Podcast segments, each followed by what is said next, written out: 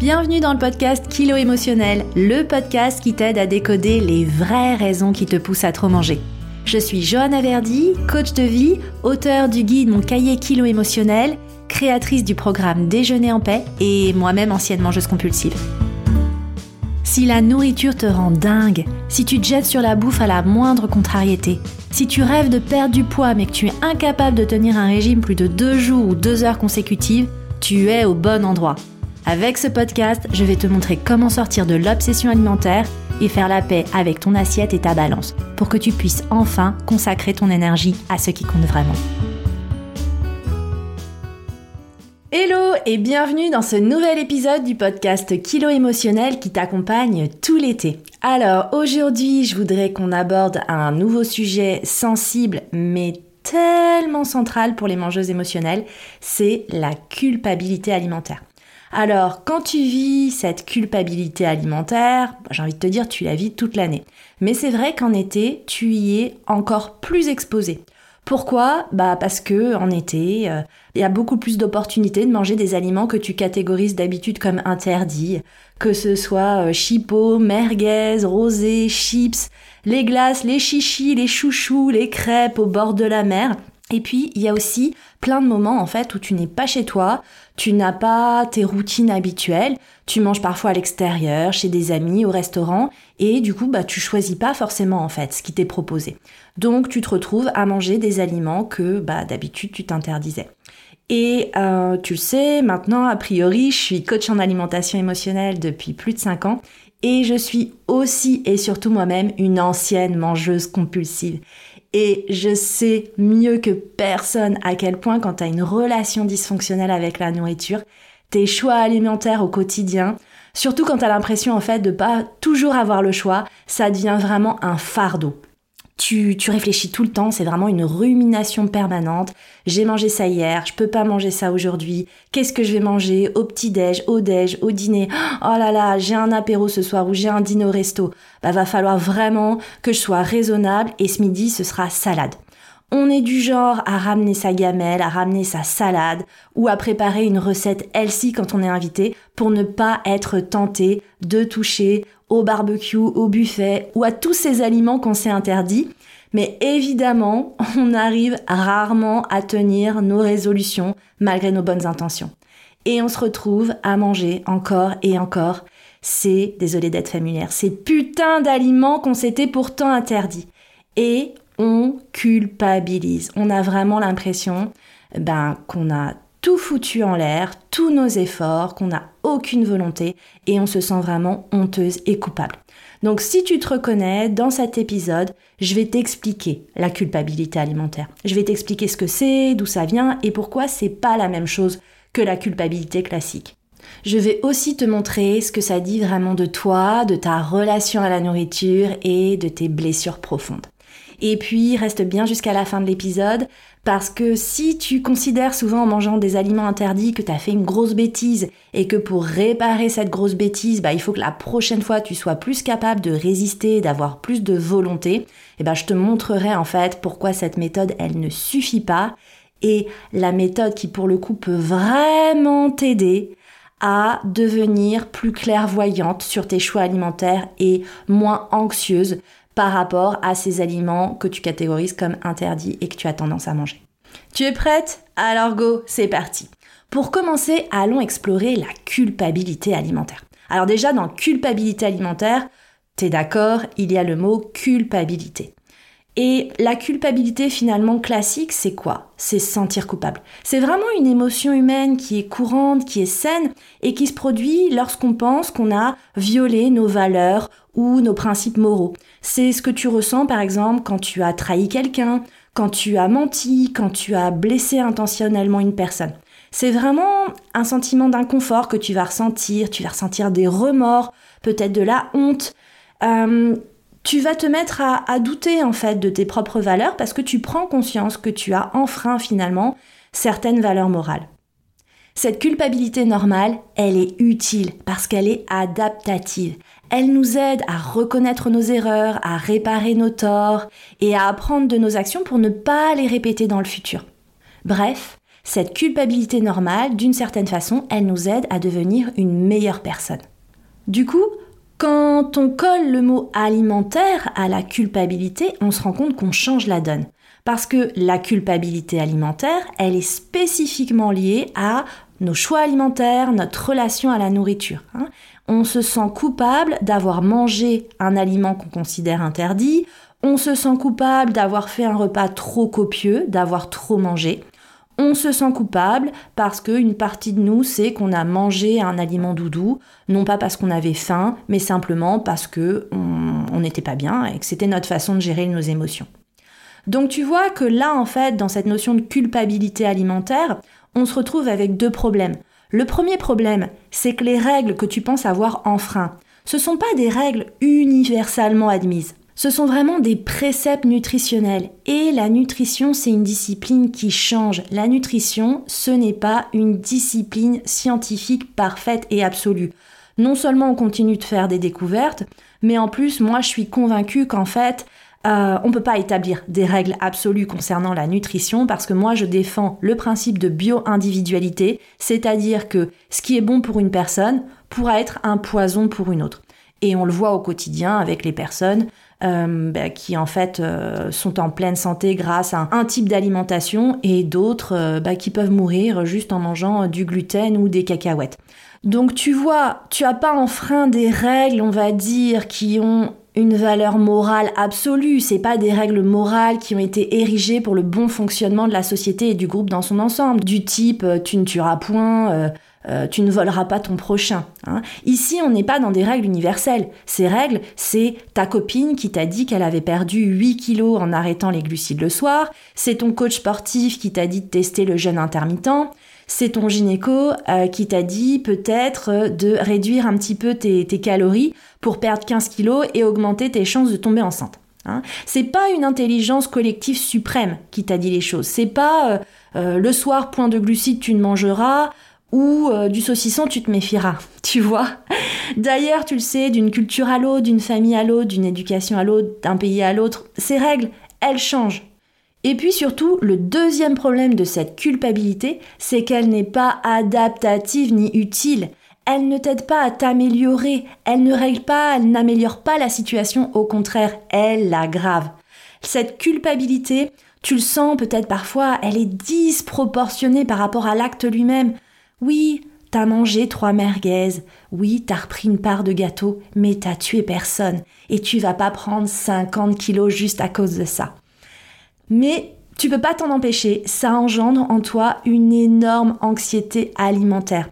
Au lieu que ce sentiment de culpabilité t'aide à ajuster les choses, à adapter ton comportement, ben en fait, ça te fait plonger, tu perds confiance en toi, déjà qu'à la base, t'as pas vraiment confiance euh, dans ce que tu mets dans ta bouche, ben là, c'est encore pire. Euh, ça a un impact sur ton estime de toi, parce que cette culpabilité, elle est souvent accompagnée de pensées critiques envers toi-même. Hein, tu as vraiment ce sentiment d'échec, voire de honte. Et puis, au bout du bout, cette culpabilité alimentaire, elle a plutôt tendance à se transformer en un cercle vicieux parce que cette culpabilité, elle va à son tour influencer tes futurs choix alimentaires et tes comportements émotionnels face à la nourriture.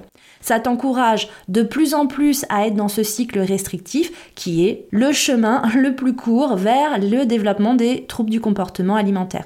Et puis ça contribue aussi à augmenter ta détresse émotionnelle, puisque la culpabilité alimentaire vient rajouter une émotion négative, alors que souvent c'est déjà un inconfort émotionnel qui a déclenché ta prise alimentaire. Donc tu te retrouves à gérer un véritable tsunami émotionnel. Donc en résumé, la culpabilité normale, c'est vraiment une réaction émotionnelle normale, commune, pour t'aider à devenir une meilleure personne, à reconnaître et à corriger tes erreurs morales, tandis que la culpabilité alimentaire, finalement, ben, c'est simplement une sorte de comparaison et de jugement permanent par rapport à des préceptes qui ont été érigés par d'autres, qui sont pas universels, et c'est une réaction qui t'enferme dans un cycle toxique et dysfonctionnel avec la nourriture. Et tu vois, si aujourd'hui je décide de traiter le sujet de la culpabilité alimentaire, c'est aussi parce que je pense que tout n'est pas à jeter. Hein. je pense qu'en fait, cette culpabilité alimentaire, elle est aussi riche d'enseignements et elle dit beaucoup de choses sur nous. Alors, qu'est-ce que ça dit déjà hein, quand on ressent de la culpabilité alimentaire? Bah, Ça dit qu'on a un gros travail à faire sur nos croyances alimentaires. Si aujourd'hui tu vis beaucoup de culpabilité en mangeant certains aliments ou juste à l'idée de manger certains aliments, ça dit de toi que tu as un gros travail à faire sur tes croyances alimentaires. Hein, aujourd'hui, ton comportement alimentaire, il est influencé par des mécanismes de restriction et d'interdit. Et ça, je l'ai expliqué en détail dans l'épisode 2, Tout savoir sur les craquages alimentaires. C'est la restriction et l'interdit qui créent la compulsion. Et si aujourd'hui tu es enfermé dans les interdits et dans la restriction, on ne peut pas t'en vouloir. Hein. Euh, cette culpabilité qui d'ailleurs va avec la restriction et l'interdit, elle n'a pu grandir que sur un terreau fertile dans lequel on a planté des graines, et des graines d'ailleurs qui ne sont pas toujours les tiennes. Hein. souvent c'est des peurs, c'est des croyances, euh, c'est le rejet, c'est la grossophobie. Donc toutes ces graines, elles ne sont pas les tiennes, mais si elles ont pu grandir, eh ben, c'est juste qu'elles ont trouvé un, terreau fertile. Et ce terreau, il a été rendu fertile par, euh, d'une certaine façon, des engrais. Le premier engrais, c'est euh, ben, la société dans laquelle on vit, des normes de beauté qui sont exposées en permanence, des idéaux de beauté et de minceur qui sont véhiculés par les médias, la publicité et la société en général. Et en fait, ces normes, elles définissent depuis notre plus jeune âge ce qu'est un corps parfait et ce que nous devrions manger pour atteindre cet idéal. Et dès qu'on a l'impression de ne pas se conformer à ces standards, on se sent, bah, du coup, assez logiquement, coupable et insatisfait de nous-mêmes. L'engrais numéro 2, c'est la pression permanente pour le corps idéal. Je t'ai parlé de l'enfance, mais à l'âge adulte, c'est encore pire. On est vraiment dans cette recherche obsessionnelle de l'apparence parfaite qui nous enferme dans des régimes restrictifs, des comportements alimentaires extrêmes. Et forcément, du coup, bah, tôt ou tard, on craque et ces craquages, euh, bah, en fait, génèrent en nous de la culpabilité. Et puis l'engrais numéro 3 qui a été versé, c'est euh, les messages qu'on a reçus de euh, des personnes qui nous ont élevés, qui étaient responsables de notre éducation. On le sait, l'enfance ça joue un rôle essentiel dans la construction de la relation à nous-mêmes et à la nourriture. Et si tu as reçu très tôt des messages négatifs sur ton corps ou ta façon de t'alimenter, si on t'a mis au régime jeune, si tu as subi des moqueries, des choses comme ça, euh, bah, du coup, ça a pu laisser des traces et ces traces, c'est vraiment des empreintes durables qui contribuent à ta culpabilité alimentaire à l'âge adulte. Ce que la culpabilité alimentaire, elle dit aussi de toi, c'est que tu manques de confiance en toi et tu as une faible estime de toi. Tu es une personne qui n'a pas conscience de sa valeur, tu te compares toujours aux autres. J'ai fait tout l'épisode 12 sur la comparaison. Tu as l'impression que t'es jamais assez, jamais assez bien, jamais assez belle, jamais assez mince. Et ta culpabilité alimentaire, elle montre d'une certaine façon que tu donnes une valeur morale à la nourriture et que tu laisses ton assiette et ta balance définir ta propre valeur en tant que personne. T'es une bonne fille, une bonne personne si tu manges les bons aliments et t'es une mauvaise personne, une mauvaise fille si tu succombes aux aliments interdits. Il y a vraiment la notion de valeur associée à ton corps et à ton poids. Parce qu'évidemment, la culpabilité sous-jacente derrière le fait d'avoir pris du saucisson alors que tu avais dit que t'en prendrais pas, c'est quoi? Bah, C'est la peur de grossir. Et en fait, on culpabilise à l'idée de grossir et donc d'être potentiellement jugé et rejeté par notre faute. Parce qu'on a internalisé la grossophobie et finalement, une partie de nous se sent coupable et a peur des conséquences de la prise de poids. Et je profite de cette conversation pour planter une graine qui pour le coup me semble une graine utile. Moi, je t'invite aussi à t'interroger sur ta perception actuelle de ta féminité et de ta sexualité. Parce que la culpabilité alimentaire, c'est une culpabilité irrationnelle qu'on retrouve aussi dans les rapports intimes. Et d'ailleurs, la première histoire de péché alimentaire, elle est biblique et elle est charnelle. C'est cette histoire racontée dans l'Ancien Testament où Adam et Ève ont été chassés du paradis parce que Ève, encouragée par le serpent, aurait convaincu Adam de croquer dans la pomme. Et d'ailleurs, pour la petite histoire, on notera au passage que qu'est-ce qui a fait succomber Ève à la pomme? Bah, C'est l'interdit. Et sans surprise, cette pomme, elle s'appelle aussi le fruit défendu. Donc voilà, je plante cette petite graine parce que je pense que au-delà de, la confiance en toi et de l'estime de toi, euh, la culpabilité alimentaire peut aussi être le reflet d'un dysfonctionnement au niveau de ton rapport à ta propre féminité et à ta sexualité. Donc ça, c'est quelque chose qui est souvent tabou, mais qui mérite vraiment d'être exploré. Et puis enfin, ce que ça dit de toi, c'est que tu as vraiment de nombreuses émotions refoulées.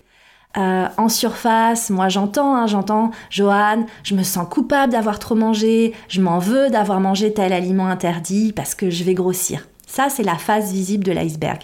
Mais moi, ce que j'entends derrière ce message, c'est, on va dire, l'invisible. C'est ce qui se cache vraiment sous la surface. Et ce que j'entends, c'est je me sens coupable d'avoir accepté cette invitation alors que j'avais absolument aucune envie d'y aller. Je me sens coupable de vouloir parfois retrouver ma vie d'avant mes enfants parce que la vie de famille ça m'épuise. Je me sens coupable d'avoir accepté cette réunion alors que j'avais vraiment super envie d'aller à mon cours de yoga. Je me sens coupable de trop travailler. Je me sens coupable de ne pas être allée voir ma mère à l'EHPAD. Je me sens coupable de ne pas arriver à tomber enceinte et pas offrir à mon conjoint ce dont il rêve vraiment, un enfant. Je me sens coupable de ne pas gagner assez d'argent pour offrir à mes enfants la vie dont je rêve pour eux. Je me sens coupable de ne pas être la personne que les autres attendent de moi. Je me sens coupable, je me sens coupable. Je m'en veux pour mille autres raisons qui n'ont rien à voir avec la nourriture. La culpabilité, elle est déplacée. Et je voudrais vraiment que tu te rendes compte que parfois, ressentir de la culpabilité alimentaire, finalement, c'est un moindre mal. Et en apparence, en tout cas, ça paraît beaucoup plus simple à gérer que nos culpabilités profondes. Et on va pas se mentir, tout ça, c'est vraiment complexe à démêler seul, parce que quand on mange, on vit en plus une sorte de dissociation. Moi, je l'ai vraiment vécu, hein, donc je te parle en connaissance de cause. Quand tu manges, quand tu es comme ça face à une compulsion alimentaire, t'es plus toi-même. T'es vraiment en mode pilotage automatique. Moi, j'ai toujours eu l'impression qu'il y avait un avant, un pendant, un après. En gros, avant, j'appréhende, pendant, je suis plus moi-même, et après, en fait, c'est comme si je me réveillais à la vie et que là, je vois vraiment ce qui s'est passé et que je mesure les dégâts. Et en fait, maintenant, avec le recul et avec ma pratique de coach, j'ai compris une chose.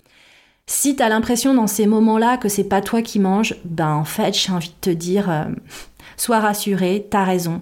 C'est pas vraiment toi qui manges dans ces moments-là. Moi, je considère aujourd'hui que dans l'avant, c'est vraiment l'adulte qui s'exprime. L'adulte avec ses règles, avec ses normes, qui dit non, tu vas pas manger de saucisson parce que ça va te faire grossir. Hein, ça, c'est dans l'avant. Et puis, dans le pendant, pendant que tu es en train de manger le saucisson, hein, tu as l'impression de plus être toi-même, mais en fait, tu plus toi-même parce que la personne qui mange, c'est la partie de toi blessée, hein, cette partie de toi qui peut remonter à l'enfance, à l'adolescence, au jeune âge adulte. Ce qui se passe, c'est que cette partie de toi, elle a des blessures qui se sont réactivées et elle s'est pas gérée autrement qu'en mangeant. Donc elle mange. C'est vraiment un réflexe à la fois primaire, d'une certaine façon aussi à la fois très immature. Hein. ça c'est dans, dans, le pendant, t'es plus toi-même. Et puis ensuite il y a l'après. Et l'après c'est quoi? Ben en fait c'est le retour de l'adulte en toi, qui se réveille, euh, qui se rend compte de ce qui s'est passé et qui est dans le jugement et la condamnation. C'est vraiment un regard d'adulte. Mais la réalité, c'est que c'est un regard d'adulte sur un comportement immature, sur un comportement d'enfant. Et pour moi, c'est vraiment ce qui crée cet inconfort énorme, cette incompréhension énorme, cette division énorme, parce que tu juges des parties de toi que tu n'as pas forcément pour l'instant identifiées. Alors qu'est-ce qu'on fait hein, quand on a mangé des aliments interdits, quand on s'est gavé, quand on a une compulsion alimentaire, quand on n'a pas tenu nos résolutions? Qu'est-ce qu'on fait? Comment est-ce qu'on fait? Euh, pour rattraper nos bêtises ben Déjà, j'ai envie de te dire, euh, pour beaucoup d'entre vous, l'erreur que vous faites, c'est de vouloir réparer la bêtise en se disant, ben en fait, pour réparer la bêtise, le mieux, ce serait de ne pas faire la bêtise. Donc ce serait d'avoir plus de volonté pour résister, avoir plus de motivation pour tenir bon et ne pas craquer. Mais j'ai envie de te dire, si ça, ça marchait, ben en fait, euh, tu serais déjà depuis longtemps, hein, tu serais arrivé depuis longtemps. Cette méthode, elle fonctionne pas. Donc vraiment, j'insiste sur le fait que la question, c'est vraiment pas comment résister davantage, comment avoir plus de volonté, ça, ça marche pas, et je t'explique en détail pourquoi dans l'épisode 2 consacré au craquage alimentaire. Non, la vraie approche à avoir, c'est de commencer à te demander qu'est-ce que j'ai ressenti? Bah oui, parce que c'est ça la clé. Qu'est-ce que tu as ressenti au moment de cette prise alimentaire? Est-ce que tu as ressenti de l'injustice? Par exemple, t'es à l'apéro, tout le monde profite, mange des chips et des cacahuètes, et toi, t'es la seule à pas avoir le droit d'en manger parce que tu vas grossir? Est-ce que tu te tapes toutes les corvées en vacances pendant que tout le monde profite tranquille des transats au bord de la piscine? Est-ce que tu t'es senti abandonné Peut-être que tout le monde est parti en vacances, que t'es seule, que le téléphone ne sonne pas et que personne ne prend tes nouvelles. Est-ce que tu as ressenti du stress ou une peur pour l'avenir, que ce soit au sujet de l'argent, de ton boulot ou des études des enfants? Est-ce que tu t'es senti bête parce que au détour d'une conversation, on s'est mis à parler d'un sujet que tu ne maîtrisais pas du tout? Est-ce que tu t'es senti trahi ou jugé Dans l'épisode 14, j'aborde en détail les 7 blessures émotionnelles les plus communes que tu peux ressentir et qu'on a tendance à continuer d'anesthésier avec la nourriture. Et tu vois, au final, tout ça n'a rien à voir avec l'assiette de merguez ou le bol de chips. Le vrai sujet, ce sont ces émotions non digérées, ces émotions refoulées qui continuent de se réactiver à cause de micro-événements du présent. Et c'est ça qui te fait manger. Et c'est ça qui doit attirer ton attention aujourd'hui. En tout cas, sache que tu ne te sentiras plus coupable quand tu arrêteras de penser que tu as mal agi et que tu te rendras enfin compte que ce que tu fais en fait aujourd'hui avec la nourriture, c'est que tu fais de ton mieux pour gérer tes émotions et pour gérer les blessures émotionnelles qui se réactivent. Alors certes, on est d'accord, manger n'est pas la solution. Mais je t'assure, la restriction, c'est pas la solution non plus. La vraie liberté alimentaire, tu vas la retrouver quand tu vas faire 1. le travail de déconstruction alimentaire, 2. le travail de décodage émotionnel, de savoir ce qui se cache vraiment derrière tes compulsions, et 3. le travail de reconnexion avec ta valeur et ton estime de toi. C'est un processus long et on a parfois besoin d'être guidé et accompagné. Et si c'est le cas, sache que c'est exactement ce que je fais dans mon programme Déjeuner en paix avec les personnes que j'accompagne. On redémarre bientôt, le programme démarre trois fois par an, en janvier, avril et septembre. Si tu souhaites rejoindre la prochaine édition, n'hésite pas à t'inscrire sur la liste d'attente. Je te mettrai évidemment le lien dans les notes de cet épisode. J'espère que ce nouvel épisode t'a aidé. Si tu aimes le podcast, pense à le soutenir avec des étoiles, avec des commentaires, notamment sur Apple Podcast, j'en ai vraiment besoin. C'est ce qui permet tout simplement de soutenir mon travail et de continuer d'encourager les plateformes de diffusion à montrer ces contenus à des personnes qui en ont besoin. Et moi, je te retrouve dans le prochain épisode. Je t'expliquerai pourquoi ralentir est sans doute le meilleur régime du monde et pourquoi l'été est la meilleure période pour te lancer. Je te remercie pour ta présence et je te donne rendez-vous au prochain épisode.